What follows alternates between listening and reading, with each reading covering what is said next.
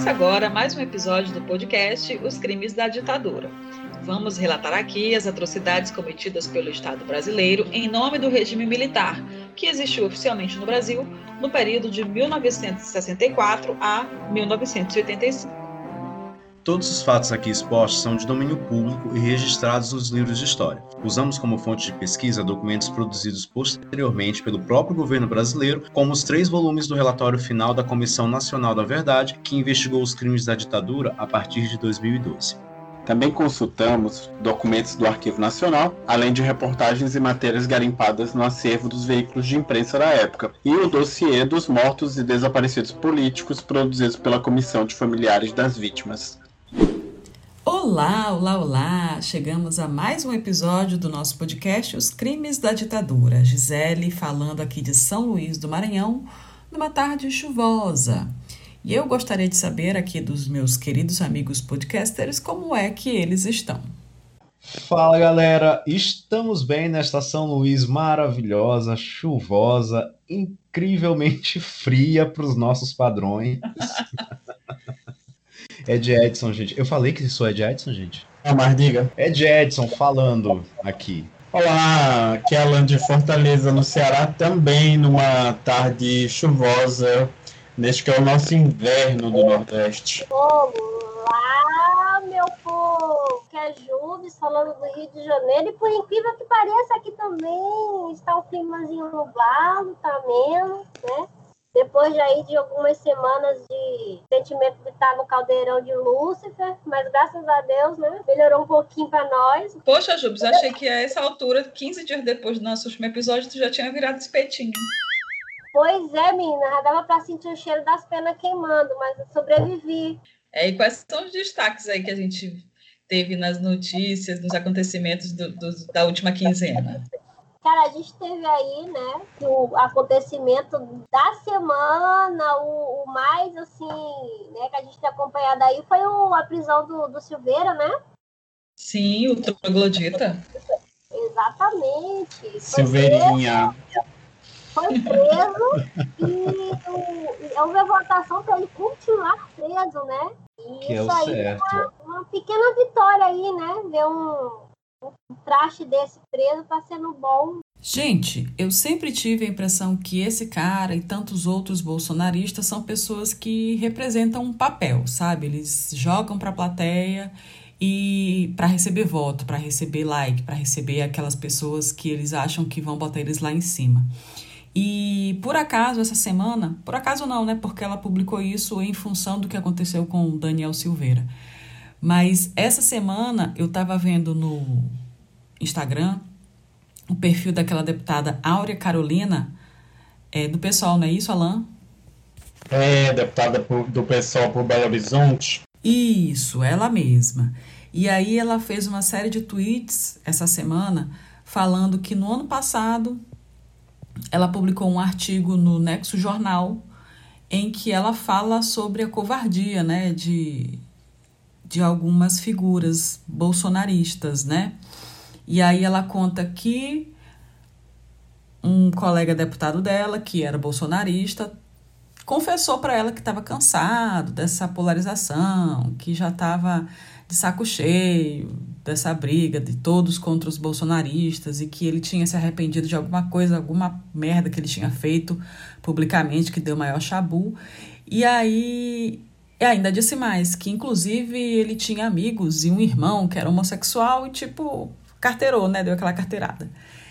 E aí, é, ela diz: e aí, cara, por que, que você não, não muda de posição, então? Vá a público, diga como é que você se sente. E ele respondeu para ela que ele não podia fazer isso, porque senão ele perderia eleitores. Quer dizer, ele, ele representa, ele não é o que ele é, ele só finge que é.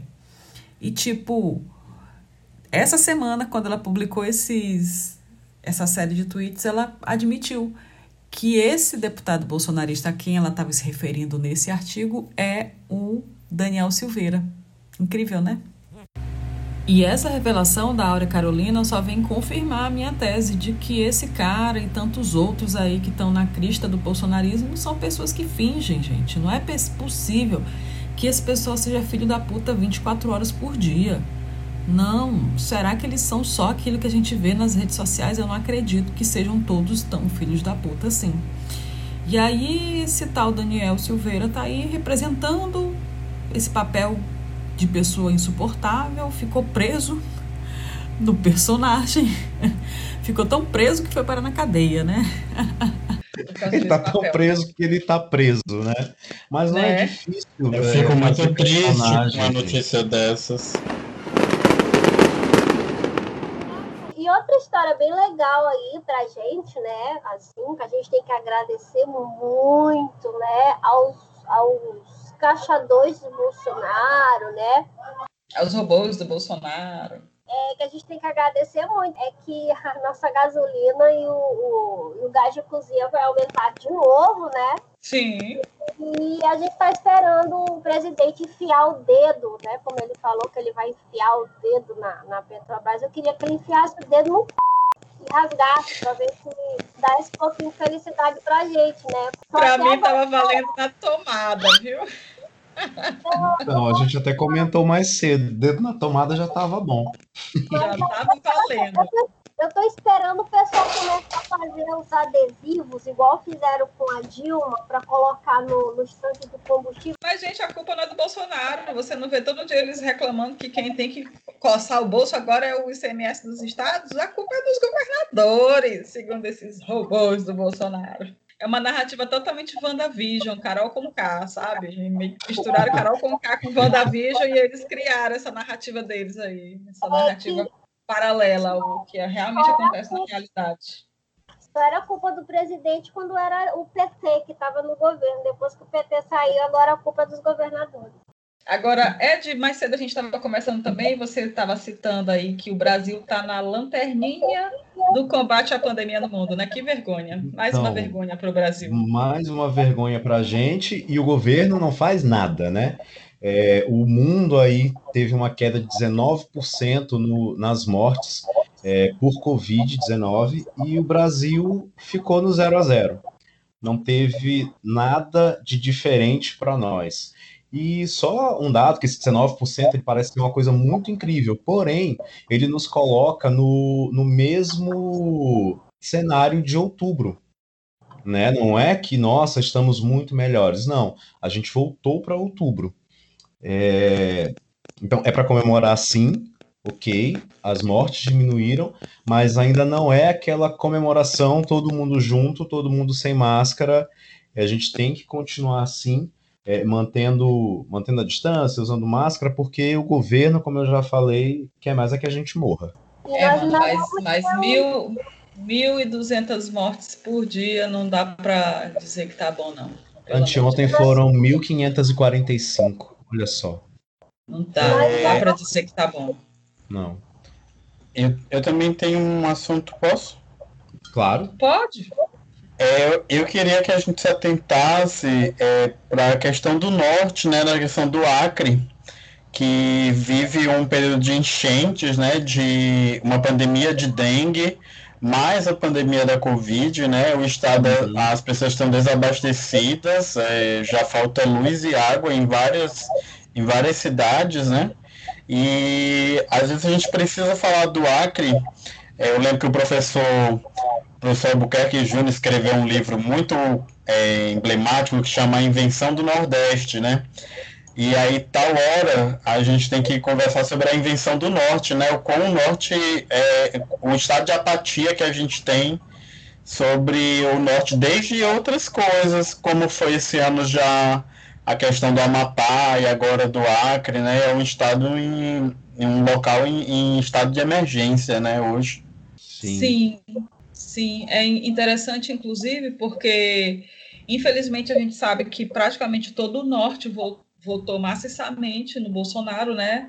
No segundo turno, o estado do Pará se, se redimiu e conseguiu votar aí para o Haddad, e a gente fica perguntando como é que uma região que depositou tanta confiança nesse presidente que aí está, e esse presidente não dá a resposta que essa região espera, né? Fica a questão aí para quem quiser pensar a respeito. Muito triste. Vamos terminar com uma notícia feliz? Por uma favor. notícia boa. Eu queria falar sobre a Beatriz Borges de Alencar. Vocês conhecem a Beatriz? Não. Não. A Beatriz é a primeira mulher transgênero da Guarda Civil de Macapá. 21 anos servindo e finalmente ela conseguiu ter o nome no qual ela, pelo qual ela se identifica é, bordado na farda dela. Fiquei muito Ai. contente com essa notícia. Bem legal mesmo. Acho que Jubes queria falar alguma coisa sobre. Era sobre, sobre a pandemia, era o que eu queria falar, e que a gente teve essa. A gente não, não avançamos, mas também não regredimos, né? A gente ficou ali no mesmo patamar e a gente tem que se preparar aí que né, a gente ainda vai começar a colher ainda os frutos do carnaval, né? É, o problema não todo. Teve, não teve, mas teve ali. A gente ainda vai colher esses frutos das festas clandestinas e tudo mais. A gente, né, com essa nova é... cepa. Eu acho que o problema é um pouco maior, inclusive. A gente não se recuperou da piora que a gente teve. E ainda vem o carnaval. Gente, o pior, a, a, o pior é que a impressão que eu tenho é que tem lugares, tem localidades, tem pessoas que elas nunca pararam suas vidas por causa da pandemia. Se vocês seguirem um, um perfil no Instagram chamado arroba Brasil Fed Covid, nossa, você fica chocado com aglomerações, pessoas, milhares de pessoas em festas, assim, tipo lá em Balneário Camboriú, lá no Rio de Janeiro, lá no Rio Grande do Sul, e tu fica, gente, que loucura é essa, meu Deus? Será que essa gente não consegue viver um ano sem festas? Não, não elas não conseguem. Teve o caso do Belo, né? Teve o caso do Belo aqui no Rio de Janeiro. Já foi preso, né? Aí ele alegou que não sabia onde ia, ia cantar, não era nem para ele cantar. Devia ter ficado cantando só lá para a Graciane Barbosa mesmo. É, ele alegou que ele precisa trabalhar, né? E ele alegou uma coisa tão específica, porque ele disse assim, ah, mas é que eu sou do, do Rio, sou de São Paulo, e aqui no Rio de Janeiro, não sabia onde, quais eram as áreas de risco, o que, que não podia cantar, onde que não podia. Nossa, mas... há quantos Nossa, anos esse rapaz mora no Rio? Não é? Ele foi preso naquela época porque ele tinha associação com o traficante do Rio. É muita cara de pau, né, gente? Pois é. De toda forma, a gente percebe que é uma, uma questão de criminalizar esses lugares de pobreza, de, de foi, foi uma festa no morro, né?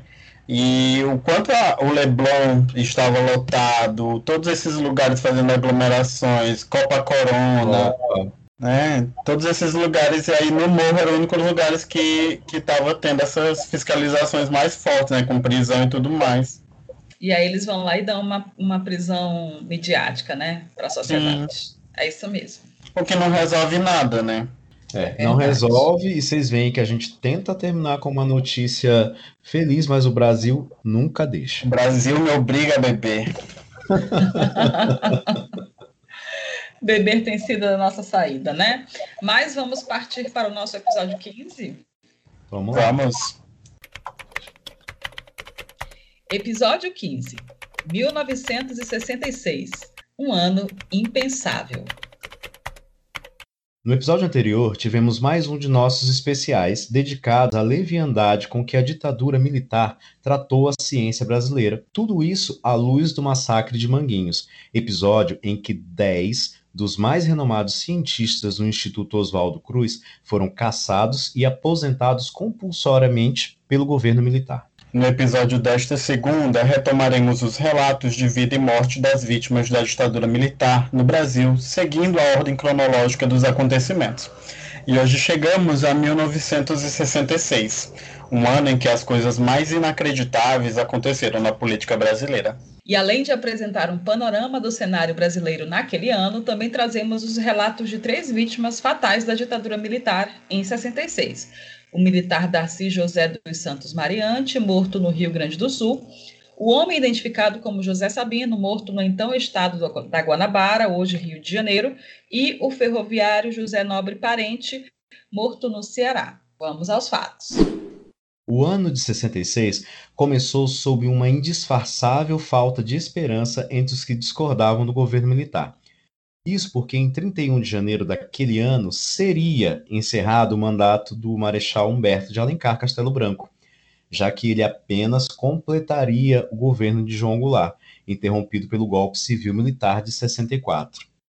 Mais um grande acordo nacional com o Supremo, com tudo, né? Selado bem antes de 66, determinou a prorrogação do governo Castelo Branco até 15 de março de 67, com o argumento de que a reforma política e econômica planejada pelo governo militar poderia não ser concluída até janeiro de 66. Na verdade, uma desculpa para não devolver o comando da nação à sociedade civil.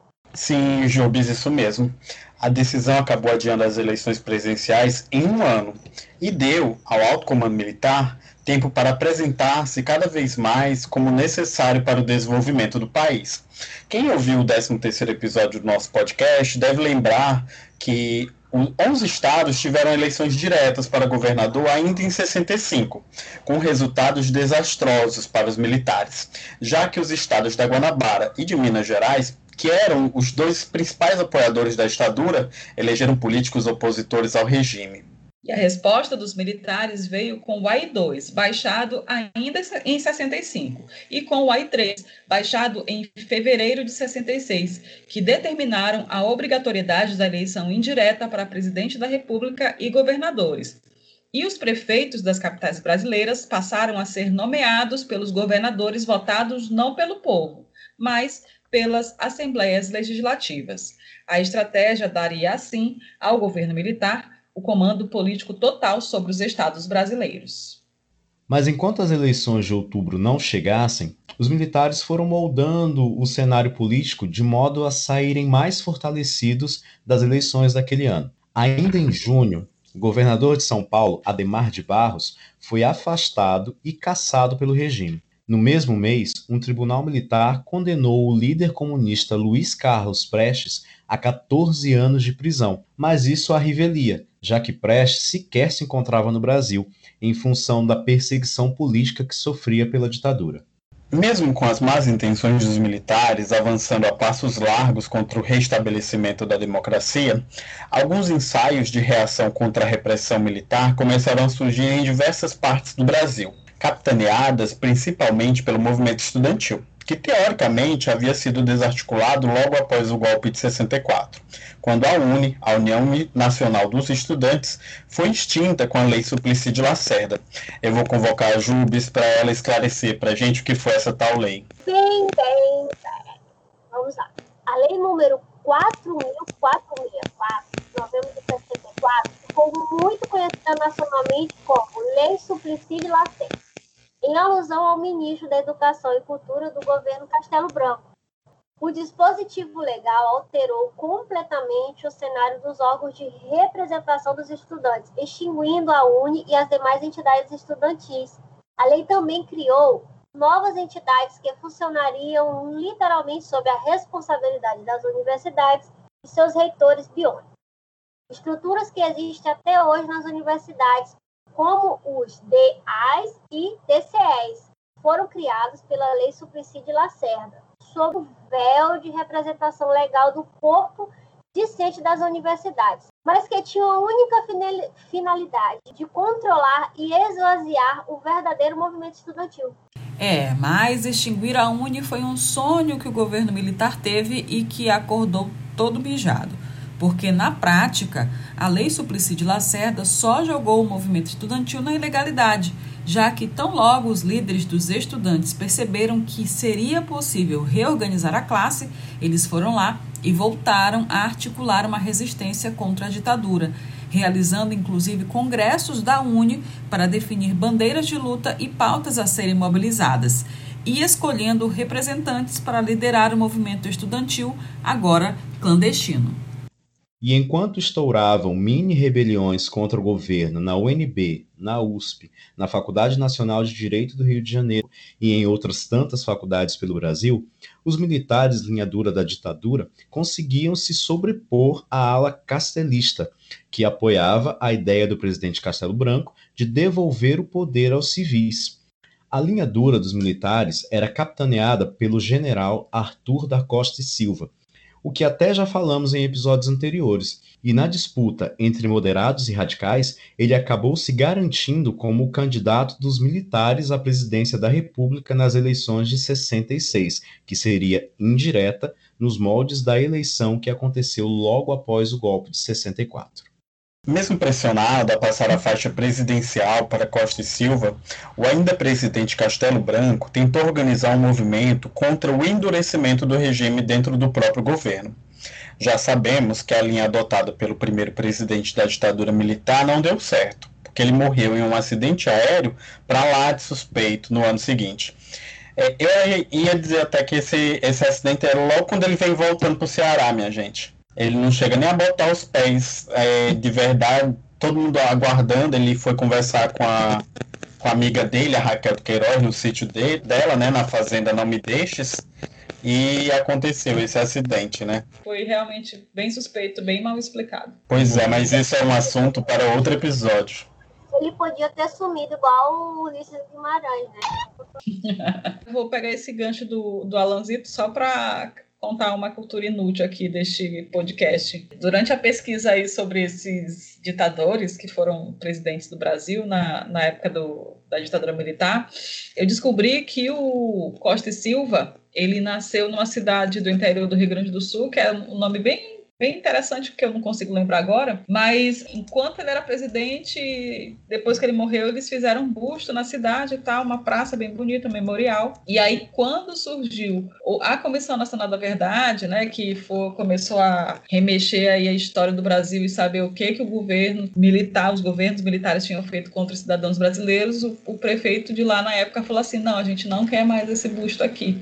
Tirem ele dessa praça. e aí, bem longe. Isso, aí o busto foi retirado, a praça ganhou um outro nome, e aí foi para o museuzinho lá que a família do Costa e Silva mantém até hoje, né? Mas eu espero que seja um museu que seja pouco visitado, inclusive. A cidade, a cidade chama Taquari. Nossa. Eu peguei no verde. Esse povo Taquari. cheio de cultura, meu Deus. Oh, Taquari. Gente, adoro meus amigos pesquisadores do Google. A estratégia de endurecer o regime com a indicação de Costa e Silva foi vista como um ato de traição dos militares contra os civis que apoiaram o golpe de 64. Uma das vozes conservadoras mais estridentes contra o governo de João Goulart e a favor do golpe era o golpista Carlos Lacerda, governador do então estado da Guanabara. E ele ficou putaço quando percebeu que seria preterido no processo sucessório de Castelo Branco e viu o seu sonho cor-de-rosa de ser presidente descer ralo abaixo. Com a reviravolta, Lacerda virou uma voz pública apoiadora do golpe que passou a reclamar da ditadura militar. Com a rearticulação do movimento estudantil, a realização de tímidos protestos contra o governo e tendo que enfrentar movimentos mais violentos, como a guerrilha de Três Passos, que relatamos lá no episódio 13, a ditadura foi endurecendo cada vez mais, o que levou os lados antagônicos da disputa política a cometer atos muito radicais.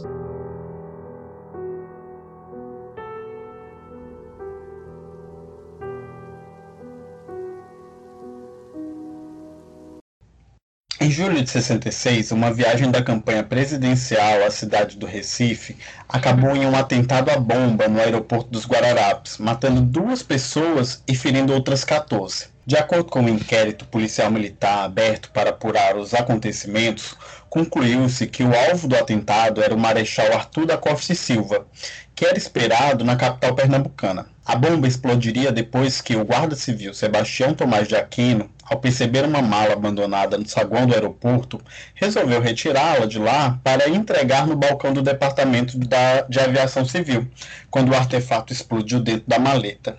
Fica a dica para vocês, se vocês verem uma mala assim solta por aí, não, não pegue não. É o que eu vou fazer, né? É o que eu vou fazer. Mas, dois anos após o atentado, o inquérito apontou como culpados dois articuladores da resistência camponesa, após serem presos e acusados de subversão, como acontecia com quase todo mundo naquela época, né? Mas, ao longo do tempo, muitas histórias sobre o acontecimento foram levantadas, inclusive com o envolvimento de infiltrados do governo dos movimentos de esquerda que saíram oficialmente como responsáveis pelo crime. Hoje, estudiosos apontam que tudo foi orquestrado pelos próprios militares linha dura para criar um clima de pânico na população e jogar a opinião pública contra os movimentos opositores ao regime militar, o que faz todo sentido, né? O mais curioso desse suposto atentado contra Costa e Silva é que ele era o alvo, mas sequer apareceu no aeroporto dos Guararapes, já que ele decidiu de última hora ir para Recife de carro, pois ele estava vindo de João Pessoa, e a distância é bem ok, né? Tudo muito conveniente para a narrativa de culpar os militantes de esquerda. É o mínimo que podemos dizer sobre isso. Enquanto isso, o movimento estudantil estava com as ações de reorganização a todo vapor. Três dias após o atentado no aeroporto dos Guararapes, foi realizado em Belo Horizonte o 28º Congresso da Uni e, pasmem, o encontro clandestino foi realizado no porão da Igreja de São Francisco, mesmo sob um forte esquema de repressão que destacou 5 mil militares para impedir a realização do Congresso. Vai ter foto dessa missão de guerra contra os estudantes lá no nosso Instagram, no arroba Os Crimes da Ditadura. Amanhã tá tudo lá. E os estudantes usaram várias técnicas para despistar a repressão em Belo Horizonte. Desde soltar panfletos informando a hora e o local da realização do tal congresso, até organizar a chegada de centenas de lideranças estudantis de diversas partes do Brasil no convento dominicano de BH, que ficou cercado de agentes do DOPS e também por curiosos. Mas tudo era apenas de fachada para o verdadeiro Congresso, que acabou elegendo o estudante de medicina José Luiz Guedes como novo presidente da entidade. Tudo isso nas barbas dos militares e com apoio dos frades franciscanos. Não se fazem mais franciscanos como antigamente. Ah, quem nos dera, né? E uma outra ousadia dos estudantes foi escolher setembro como mês de mobilização do movimento estudantil e pipocaram encontros clandestinos e protestos que acabaram sendo flagrados pelas forças de repressão em várias localidades, gerando maiores tensões entre o governo e o movimento. O mais grave deles aconteceu na Faculdade de Medicina da Universidade Federal do Rio de Janeiro, no episódio que ficou conhecido como Massacre da Praia Vermelha. Cerca de 600 estudantes ficaram cercados pela polícia durante horas no campus da Praia Vermelha, com contínua ameaça de violência contra os manifestantes. Parlamentares chegaram a tentar negociar uma saída pacífica para o grupo, mas as Forças Armadas acabaram invadindo o campus e expulsando o grupo a golpes de cacetetes, para dizer o mínimo sobre as agressões infligidas aos jovens que ali se encontravam. Tudo bem parecido com o que eles fazem hoje, né? Até a gente pode lembrar a manifestação dos professores que teve, eles entraram lá, meteram cacetete nas professoras idosas, não estavam nem aí para nada, não mudou muita coisa. O que mudou é que eles têm um aparato mais repressivo ainda, né? Tem bomba de gás, tem bala de borracha, tem spray de pimenta, de abaquato. Tem aquele taser, né, de dar choque nas pessoas. E a polícia foi ficando mais violenta, isso a gente tem que dizer também. Só para encerrar a lista de acontecimentos impensáveis que aconteceram em 66, em novembro daquele ano, três inimigos políticos históricos se juntaram numa frente ampla, veja só, contra a ditadura militar. João Goulart, Juscelino Kubitschek e o conservador Carlos Lacerda precisaram superar as diferenças ideológicas para reunir os políticos inconformados com a ditadura em torno de causas em comum pelas quais valia a pena lutar e que era o um mínimo esperado numa democracia, como a reestruturação do poder civil, anistia, pluripartidarismo, direito de greve e constituinte, para falar só por cima. A primeira coisa que os partidários de JK e de Jango precisaram aprender foi deixar de chamar Lacerda de golpista. E os lacerdistas não mais podiam chamar Jango de comunista e JK de corrupto máximo. Difícil, né? Mas, Difícil deixar de odiar inimigos políticos. Tipo aquela coisa, oi, amiga! Aí depois vai-te embora, carniça, né? É, e nessa frente ampla, uma curiosidade é que o, o Brizola disse que ele não queria saber disso, não. Quer saber disso, não. Apesar da dificuldade, a ideia impensável, se não fossem as circunstâncias causadas pela ditadura, acabou gerando o burburinho que a sociedade precisava, pois abriu a discussão política em reuniões públicas, debates e manifestações de rua.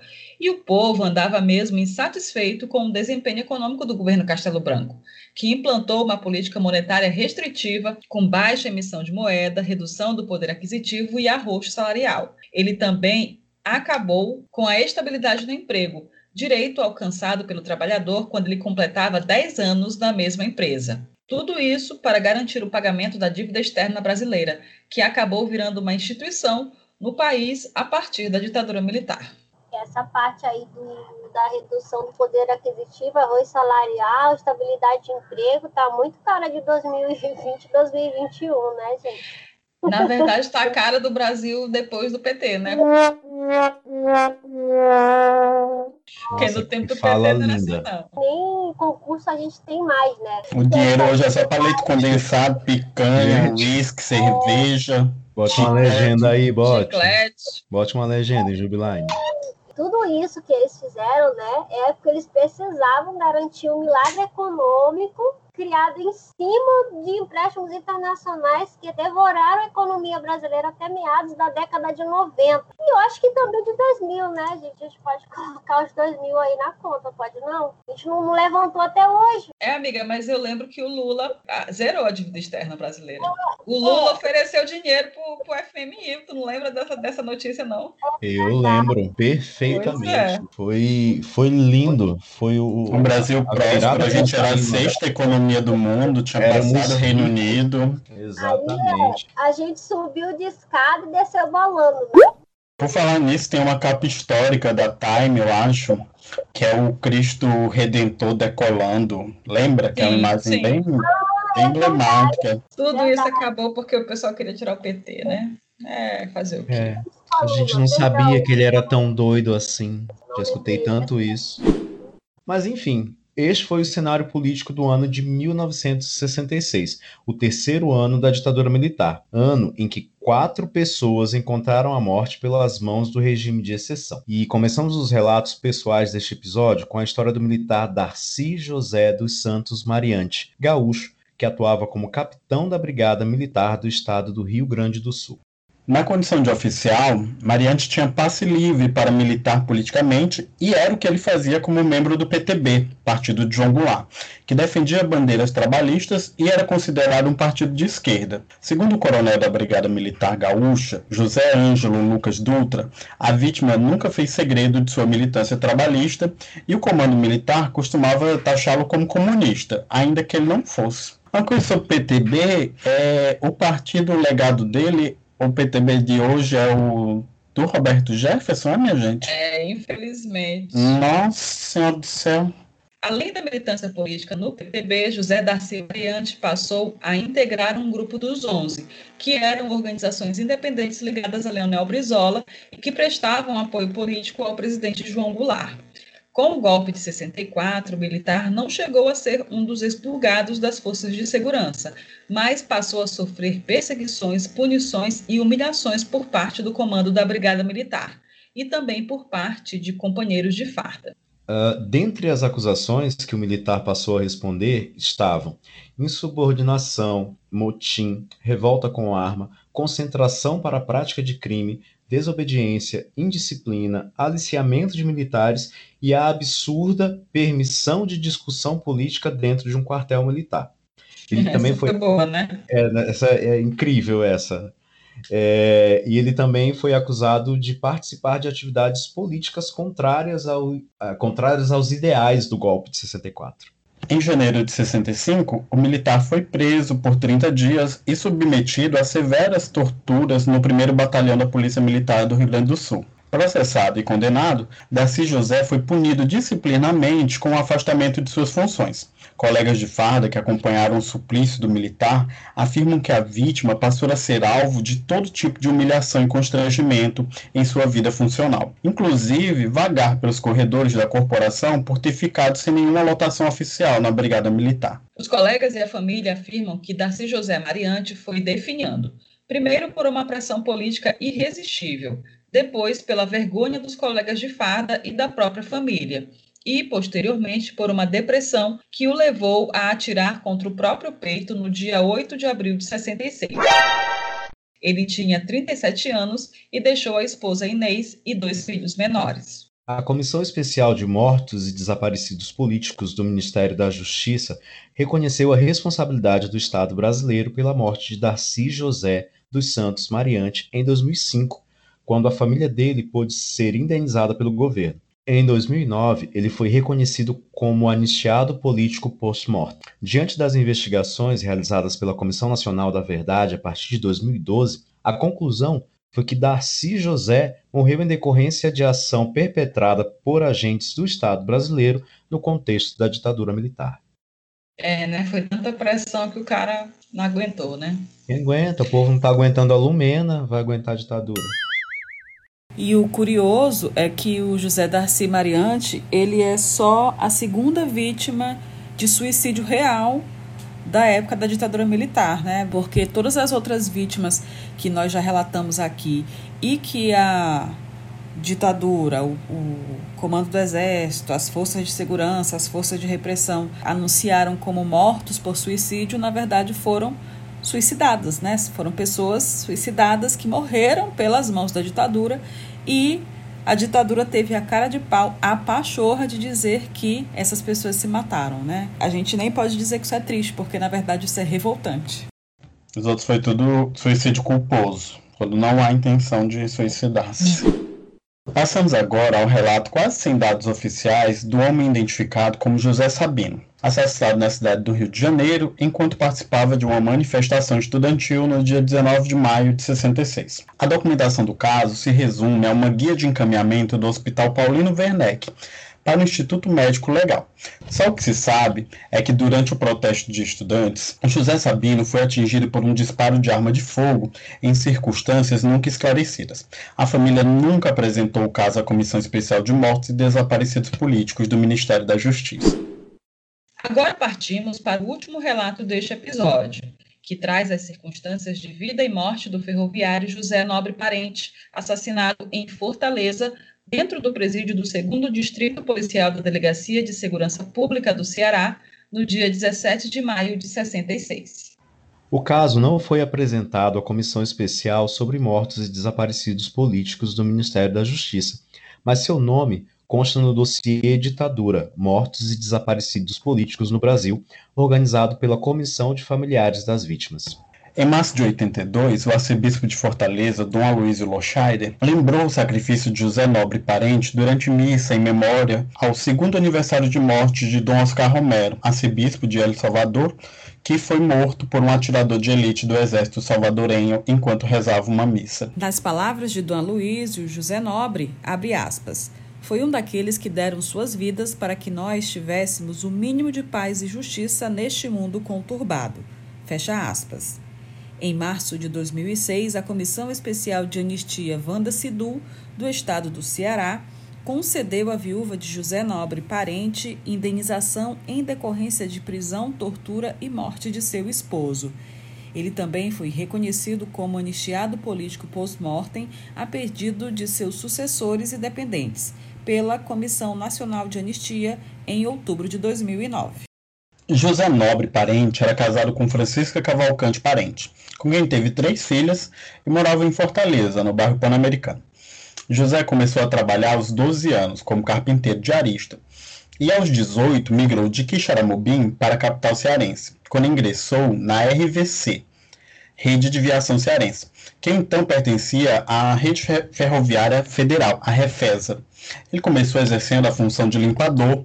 Em 1950, passou a função de foguista de terceira classe e, dez anos depois, tornou-se mecânico operador. Nós até já falamos sobre isso em episódios anteriores, mas ressaltamos de novo que os ferroviários no Brasil constituíam uma categoria de trabalhadores que era muito mobilizada e ampla em decorrência da importância estratégica da ferrovia no sistema de transporte nacional, especialmente antes do impulso à indústria automobilística a partir de 1956. Na década de 60, a categoria ainda era numerosa e dados da época apontam que cerca de 85% da base trabalhadora de ferroviários era afiliada ao movimento sindical. E no dia 17 de maio de 66, dia do aniversário de sua esposa, José Nobre Parente foi preso em seu local de trabalho em decorrência de sua participação no movimento sindical dos ferroviários, sendo levado para as dependências da Secretaria de Segurança Pública do Ceará. Nessa mesma ocasião, outros ferroviários foram detidos pelo Serviço de Segurança da Refesa sob a suspeita de fomentar atos de sabotagem. De acordo com a edição de 1 de junho de 66 do jornal Última Hora, as prisões de operários da RVC foram realizadas de madrugada e os policiais agiram sem qualquer mandato de busca judicial. José Nobre foi preso pelo chefe de sua repartição, que acionou o serviço de segurança da empresa, à época comandada pelo capitão Manuel Nepomuceno de Assis, assessor direto do superintendente José Walter Cavalcante. Segundo o pesquisador Newton Mello Almeida, na dissertação de mestrado em História Social pela Universidade Federal do Ceará, a Polícia Ferroviária ou Polícia das Estradas de Ferro tinha status de polícia especializada entre os anos de 64 e 85, podendo fazer uso da Lei de Segurança Nacional contra Greves e logo associou-se ao aparato de repressão do Estado brasileiro ao ponto de transformar uma sala normal da RVC em, entre aspas, presídio, do qual ninguém poderia se aproximar sem ordem superior. As razões da prisão de parentes são nebulosas. Ele não tinha cargos diretivos no sindicato ou qualquer outra entidade de trabalhadores ferroviários e tampouco há registro de sua filiação a partidos políticos. A participação no movimento classista de sua categoria profissional nunca foi de linha de frente, embora ele tenha participado de reuniões secretas quando a repressão passou a perseguir operários. No dia seguinte à sua prisão, a esposa de José Nobre foi visitá-lo e recebeu seus objetos pessoais, um anel, a aliança, o relógio e um cinto. De acordo com Sara, uma das filhas do ferroviário, Dona Francisca relatou que o marido estava visivelmente apavorado e chegou a confessar que não sabia até quando suportaria o que estava acontecendo. Ele já apresentava sinais de tortura e fez um apelo desesperado à esposa. Abre aspas. Aconteça o que acontecer, não se separe de nossas filhas e me tirem daqui. Fecha aspas. No dia 19 de maio, com nova ida de Francisca ao presídio, a dona de casa foi abordada pelo delegado pedindo que ela esperasse o carcereiro verificar se estava tudo bem. E este retornou do xadrez gritando que José Nobre estava morto. Ele tinha 38 anos e, na versão oficial da Secretaria de Segurança Pública do Ceará, o operário teria se enforcado com um cinto. Uai, mas eles não tinham entregue o cinto para a esposa dele quando ela foi lá? Uai, agora digo eu. Há mais coisas entre o céu e a terra. Há mais coisas entre a verdade e a ditadura. Né? Então, uma reportagem do Jornal do Brasil do dia 21 de maio de 66 informa que José Nobre teria cometido suicídio por ter delatado companheiros que haviam participado de atos de sabotagem, causando supostos prejuízos ao patrimônio da rede ferroviária. O contraponto a esta notícia visivelmente enviada pelos órgãos de segurança foi a edição do dia seguinte da Gazeta de Notícias questionando o motivo pelo qual José Nobre Parente teria ficado com um cinto na cela, já que os presos são obrigados a deixarem na permanência todos os seus objetos, e no caso de José até entregaram para a família, né? A notícia termina com a pergunta, abre aspas, e quem dará a resposta verdadeira do suicídio do funcionário da RVC? Fecha aspas. A edição de 26 de maio do jornal Última Hora afirma que um familiar da vítima teria autorizado a sua exumação e que sua esposa afirmara que o marido tinha uma grande pancada na cabeça. Por esse motivo, ao entregar o corpo de José Nobre a seu irmão, o delegado advertiu-lhe que não falasse sobre a morte com ninguém e fizesse um enterro sem alarde para a imprensa. No entanto, familiares decidiram levar o corpo de José Nobre para o Instituto Médico Legal. Durante o velório, o irmão da vítima, Valfredo Parente, recebeu a certidão de óbito do IML, na qual constava uma causa mortis diferente da divulgada anteriormente pela Secretaria de Segurança. O documento do IML indicava fratura de crânio como motivo da morte e não asfixia mecânica.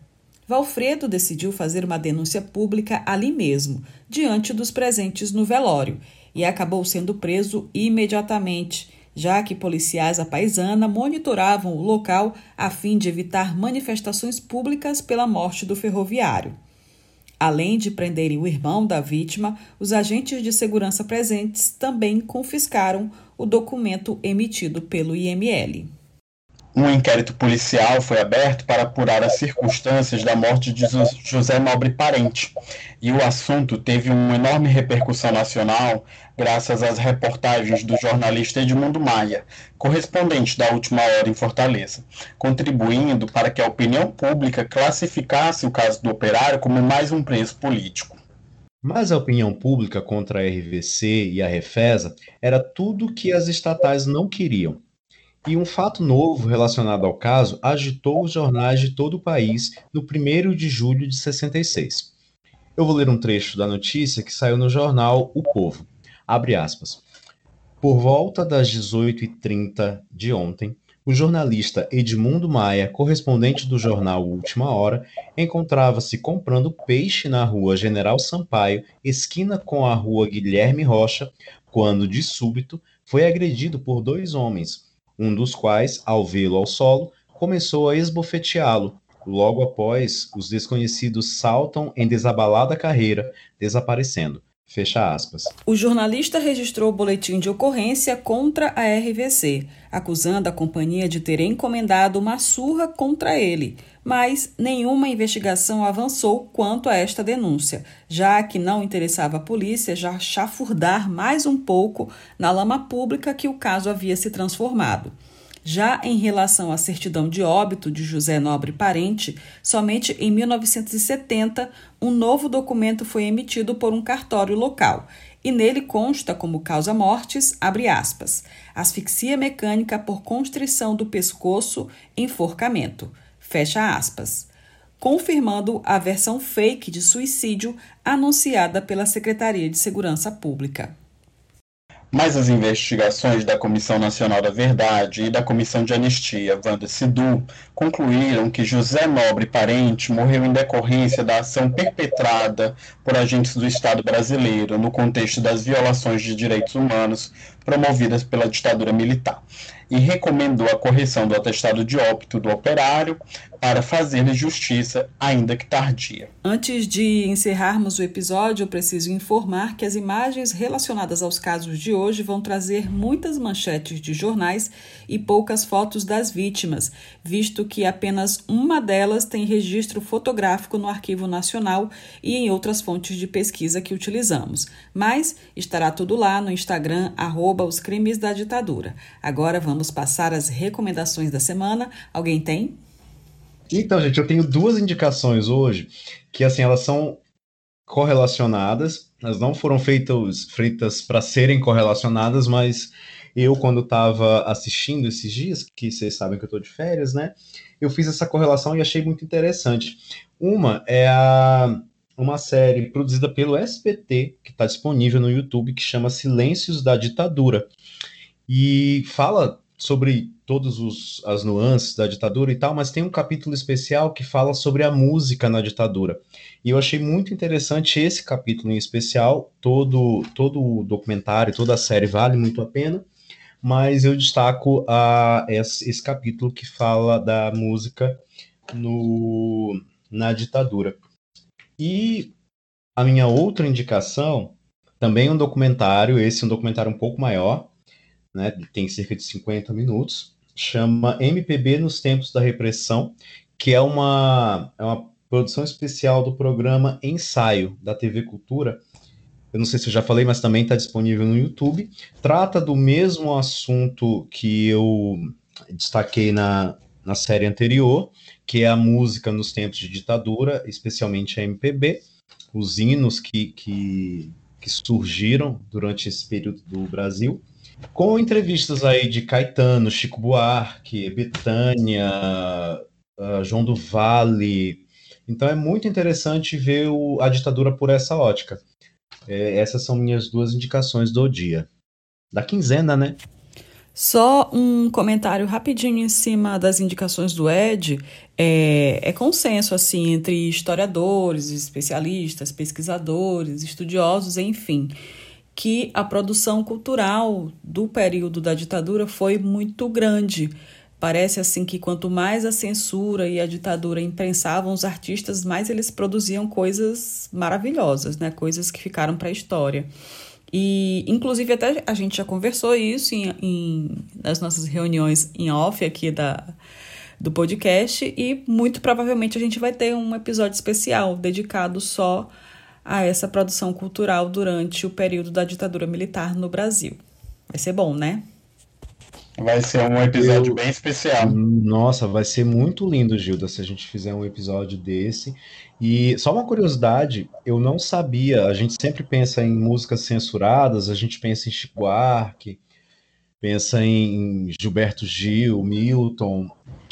E o Daí José teve uma música censurada, porque né, nessa época não bastava ir contra a os preceitos dos militares, né?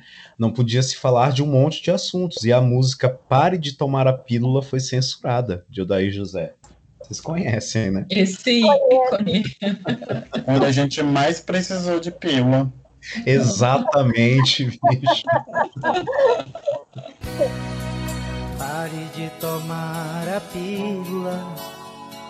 Pare de tomar a pílula Pare de tomar a pílula, porque ela não deixa nosso filho nascer. Pare de tomar a pílula, Então, a minha indicação é de um personagem que aparece nos nossos relatos hoje. Ele é uma pessoa muito emblemática e específica na ditadura. A gente vai ter muitos padres que são ativistas, que são que são figuras centrais na, no combate à ditadura militar, né? Por isso que eu falei tal hora que não se fazem mais franciscanos como antigamente, porque a igreja serviu como um bastião de resistência, né? Nesse, nesse momento da ditadura militar. Daí eu queria indicar para vocês um livro que é da coleção Testemunhos, é da irmã Maria Crismanda Sara de Oliveira, chama Dom Aloysio Loscheider, Nenhuma Partida Inútil. E ela fala nesse livro, ele tá uma miséria, menino, bem barato na Amazon e, na, e no Submarino por R$14,25. Nossa, é, nossa. E ele fala da, de como foi a ação do, do Dom Aloysio, né? Eu falei aqui para os nossos colegas em off que eu moro na rua que leva o nome do Dom Aloysio Loscheider, né? Então, assim, para mim é muito muito específico, assim, muito emblemático é, viver nessa cidade e morar nesta rua. Agora, eu só queria lembrar, Lanzito, que quando houve o golpe de 64, né, lá em março de 64 especificamente, a Igreja Católica, a cúpula da Igreja Católica foi uma das instituições que apoiou vigorosamente o golpe, né, a, tomada do poder ali do, do João Goulart. É, só que ao longo do tempo a igreja foi caindo em si, né? Foi percebendo que não era nada daquilo que os militares haviam vendido alguns anos antes, né? É, e aí, quando alguns padres, alguns arcebispos, algumas figuras de proa da Igreja Católica começaram a ser presos, e alguns até foram mortos, né, que é o caso do Frei Tito, e aí eles realmente viraram a chavinha e decidiram que eles precisavam mesmo era apoiar quem estava lutando contra a ditadura militar, né? Pelo menos eles acordaram, ainda que tarde, né, mas acordaram em algum momento. Inclusive, o, o Dom Luiz Loscheider foi um né, dos que foi preso. Acho que ele foi preso ali na década de 70, acho que 70 ou 71, não tenho certeza. Mas foi um cara também que foi preso pela ditadura militar porque já estava ajudando os militantes que lutavam contra o regime de exceção, né?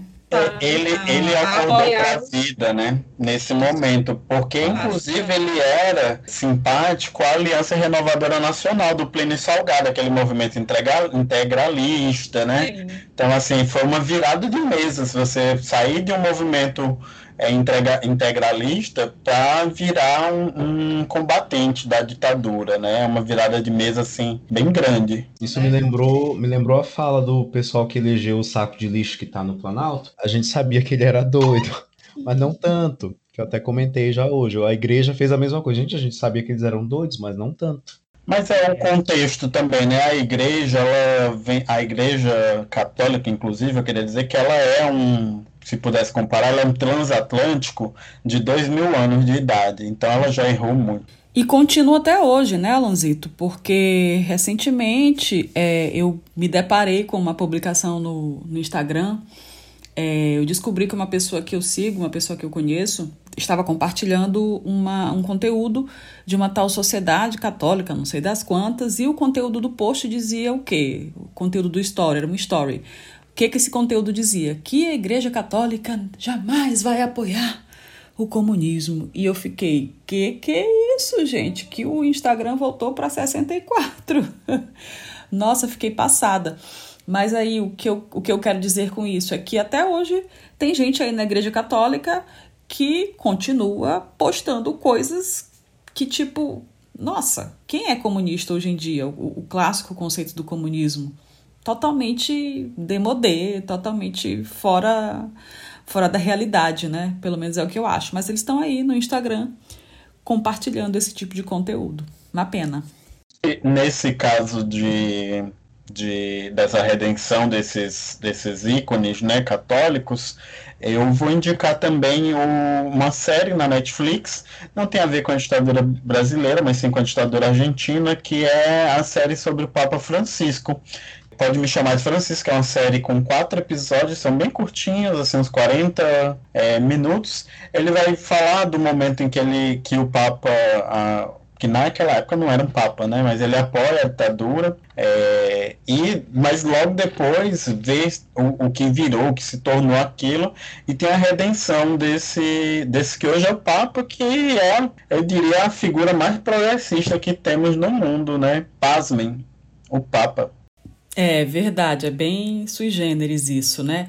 E o Fernando Meirelles fez o Dois Papas, né? Que é um filme, não uma série que também está disponível na Netflix e que conta aí a, a, uma parte da história do, do Papa quando ele ainda era o Bergoglio, né? É, sacerdote lá na, na Argentina, em um dos bairros mais pobres da Argentina.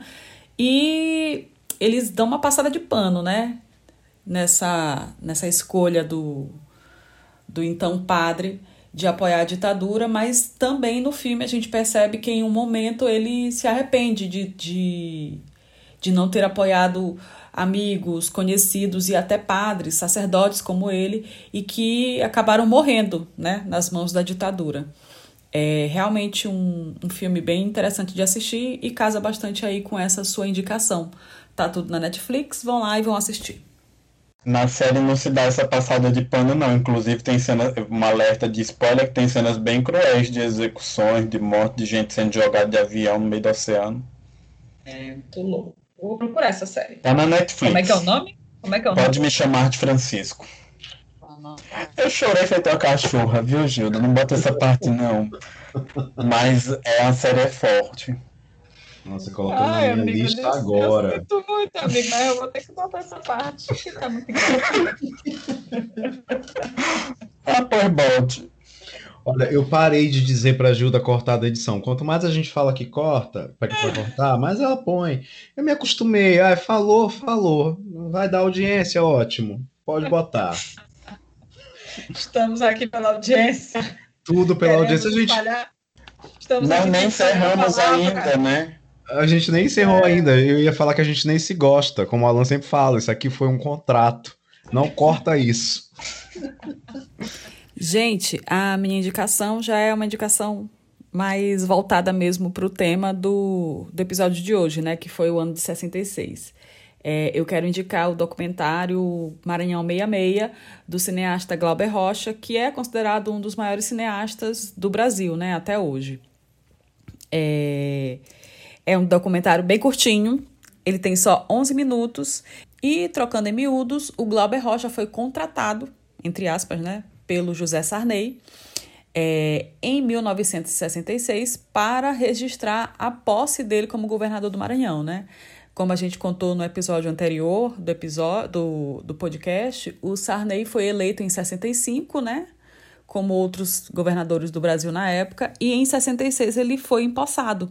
E o que acontece? O, o documentário é o seguinte: o Glauber Rocha pegou o discurso totalmente progressista, é, falando de, de industrialização e desenvolvimento do Maranhão.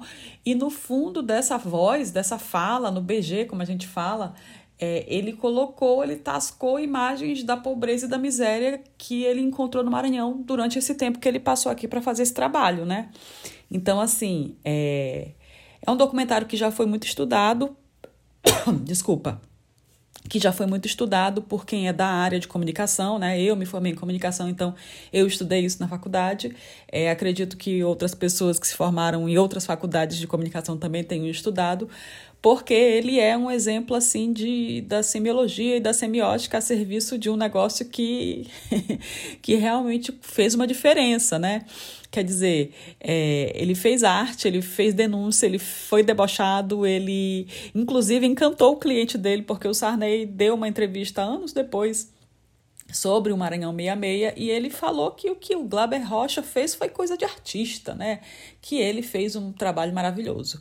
É, eu acho que ele não tinha nada além para dizer a não ser isso, né? Então, assistam o Maranhão 66 de Glauber Rocha, está disponível lá no YouTube. Me lembrou meu amigo que saiu da USP para fazer o doutorado em gênero na Faculdade de Nova York. Ele disse: estou aqui com dinheiro da Trump, com dinheiro da Bolsonaro, estudando gênero. Morram suas demônias. Ai, gente. Porque é assim que a gente tem que tratar essas coisas, né? É exatamente Adorei isso. a resposta do Sarney. O que mais que ele podia dizer? É exatamente o que eu ia falar, o que mais que ele podia dizer? Ficou lindo. Outro dia foi bem histórico, porque o Glauber Rocha foi, foi um calo, né, pra, pra ditadura. E outro dia tava Bolsonaro lá na Bahia, inaugurando o aeroporto regional Glauber Rocha. Rocha. É verdade. Gente, e o Sarney é metido artista, né? Então, ele entrou na Academia Brasileira de Letras, ele quer ser escritor, ele quer ser um homem das letras, né? Então, ele, para ele é um, é um prazer. É incrível essa dicotomia, né? Como é que Gente, você se é torna um mais- político assim e com esses traços, né? Mas lembra muito Fernando Henrique, né? Que também era um, um puta sociólogo, era um escritor depois que se elegeu. Olha, esqueça o que eu disse, esqueça, não vale nada. É, literalmente teórico que ficou só na teoria, né? Mas só para encerrar aqui a minha indicação, é, o que é mais que, que me deixou muito chocada na época que eu assisti o, o Maranhão 66 pela primeira vez é ver o Sarney jovem, né? Porque ele é uma. Sabe aquele aplicativo que transforma homem em mulher e mulher em homem? ele é uma cópia perfeita da Rosiana Sarney. homem, né? O contrário, né? Homem. É muito, é muito, muito, muito curioso. É interessante. Sempre dou aquela, aquela risadinha quando eu vejo a cara do Sarney lá no palanque, em frente ao Palácio dos Leões, que é o palácio do governo aqui no Maranhão, falando aquelas palavras belíssimas, né? Tem o Maranhão, é este estado que vai crescer, e no fundo, só aqueles miseráveis tocando fogo na beira do rio, né? Tocando fogo no lixo na beira do rio. Enfim, algumas coisas mudaram, mas só depois que o Maranhão virou uma república comunista. Melhor de todas. Melhor do mundo. Alguém tem mais alguma indicação, Juves? Hoje não, hoje eu não tenho. Recomenda água com gás, Jubes? É. Recomende se hidratar. Diga, pro, diga pro nosso ouvinte onde é que ele encontra o omeprazol mais barato. Eu não tô aguentando minha gastrite nesse governo, esse BBB tóxico, a minha gastrite não tá aguentando. Gente, esse final, Gilda vai ter trabalho, viu? Virou conversa de comadre. Virou. eu, então eu vou recomendar o pessoal para ver se eles procurem comprar para tomar, que é muito bom, que é uma coisa que chama juízo. Eu acho que está precisando muito tomar juízo. Então, a minha dica: procure juízo na farmácia mais próxima, tá? Tomem sem moderação, que está precisando. Juízo é bom. Juízo e vergonha na cara. Né? Acho que vergonha na cara é mais importante nesse momento. Então, Aqui encerramos o episódio 15 desse podcast. As fontes consultadas para este programa estão com os links na descrição do episódio aí na sua plataforma de podcast. Lembrando que daqui a duas segundas-feiras, no dia 8 de março, teremos um episódio inédito. E eu já posso adiantar que o episódio 16 vai trazer um relato que se tornou um dos mais emblemáticos ao ilustrar a lentidão da justiça brasileira. O caso das mãos amarradas, mais uma morte ocorrida em 66 pelas mãos de agentes da ditadura militar. Não vai perder. E eu aproveito o encerramento para pedir um biscoito para vocês que curtem este podcast. Então nos sigam no Instagram, no, nos sigam nas suas plataformas tocadoras de podcast, no arroba os crimes da ditadura e no Twitter também, no arroba crimes ditadura P de podcast. É, e esse biscoito também pode ser aí na sua plataforma de podcasts, como disse o Alan, dando uma boa avaliação, um like ou só nos seguindo já que isso aumenta a nossa reputação e faz o conteúdo ser indicado para um número maior de pessoas. E o que mais a gente quer nesta vida é que a nossa mensagem contrária aos defensores da ditadura seja pregada e espalhada por todo o país. Para que esse povo de meu Deus, né, desinformados e até desonestos, passe a sentir vergonha de dizer que a ditadura foi dita branda e lembrando que as sugestões, erratas e contribuições podem ser enviadas no e-mail os, os crimes da ditadura podcast arroba gmail.com. Até daqui a duas semanas, pessoal. Até daqui duas semanas, meu povo. Valeu! Eu agradeço se você escutou até aqui. Essa que é a nossa grata e ingrata missão de resgatar o Brasil de si mesmo, contando a história da ditadura militar. Muito obrigado. Adoro esse bordão. Amo esse bordão, gente. Valeu. E o cachorro? Olha, o cachorro. O cachorro começou no final. Ele é bonitinho, ele faz muita bagunça.